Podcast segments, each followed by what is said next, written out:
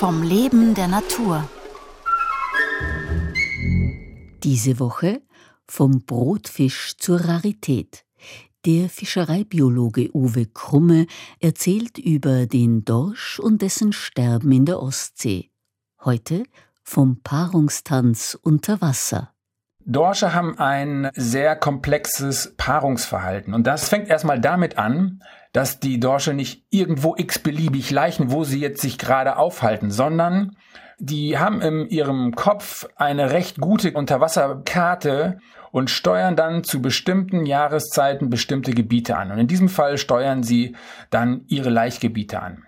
Und die Laichzeit findet im ersten Quartal statt, also ab Januar, Februar, März, April ungefähr. Das ist praktisch in allen Dorschbeständen ungefähr gleich. Das ist ein hochritualisierter Prozess, und das sieht dann so aus, dass Männchen bestimmte ganz kleine Territorien besetzen.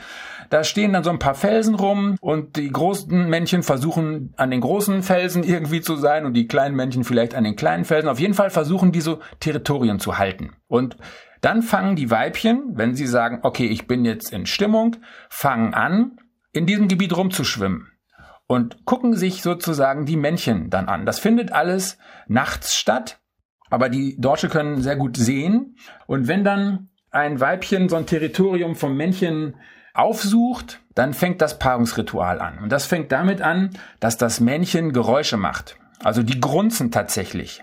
Das ist eine ganz bestimmte Frequenz. Und äh, wenn das Weibchen dann dort bleibt und, sagen wir mal, Interesse bekundet, dann tänzelt das Männchen um sie rum, also schwimmt sozusagen so Kreise um das Weibchen herum und zeigt sich dann, fängt an, sich da zu präsentieren. Während er sich da präsentiert, spreizt er seine Rückenflossen ab und mit denen wackelt er dann auch so ein bisschen hin und her. Wenn das alles dann endlich gereicht hat, um das Weibchen zu überzeugen, die sind jetzt noch bodennah, fangen die beiden an, zusammen zu schwimmen. Und dann heben die irgendwann langsam ab und fangen dann an, parallel zu schwimmen. Irgendwann schwimmt das Weibchen weiter wie ein normaler Fisch aufrecht. Das Männchen dreht sich aber und schwimmt sozusagen auf dem Rücken unter dem Weibchen lang. Und dann kommt irgendwann der Moment, wo das Weibchen die Eier abgibt und das Männchen diese Eier besamt. Und ab dieser Sekunde, wo die Befruchtung stattgefunden hat, sind die Eier sich selbst überlassen. Und ihre Eltern müssen den richtigen Zeitpunkt und den richtigen Ort finden. Und das ist sozusagen die Kunst und das können sie, diese Tiere sind über viele Jahrtausende, ja Millionen darauf geeicht, ihre Umwelt zu scannen. Also sie sind hochsensible Messgeräte für Umweltbedingungen. Und wenn sich so ein Dorsch über längere Zeit an diesem Laichplatz aufhält, dann bekommt er garantiert so ein Gefühl dafür, wann sind hier die besten Bedingungen. Wann ist die Strömung hoch, wann ist die Strömung niedrig, Vollmond, Neumond, stärkere, schwächere Strömung, kälteres Wasser, wärmeres Wasser, ist gerade ein Sturm durchgezogen, das Wasser ist trüb, was auch immer. All diese Informationen verarbeiten diese Tiere und das wiederum interagiert mit dem Hormonstatus dieser Tiere. Und dann entscheiden die halt, wann sie sich in dieses Paarungsspiel reinbegeben.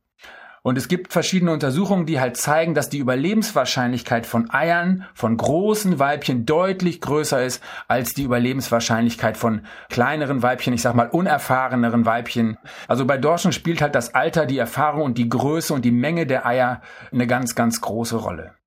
So ein großes Weibchen, das vielleicht so ein Meter lang ist, kann bis zu oder sogar mehr als neun Millionen Eier produzieren. Aber die sind sehr sensibel, äh, reagieren sie dort auf Störungen. Und hier ist halt ein wichtiger Punkt, dass dieses Laichritual ungestört durchgeführt werden kann. Und hier kommt jetzt die Fischerei zum Beispiel ins Spiel die natürlich abzielt auf Fischkonzentration. Und ich hatte gesagt, dass sich Fische zu einer bestimmten Zeit im Jahr konzentrieren, nämlich zur Laichzeit auf den Laichplätzen. Das ist also sozusagen ein leichtes Fressen, nicht nur für andere Räuber, sondern auch für die Fischerei.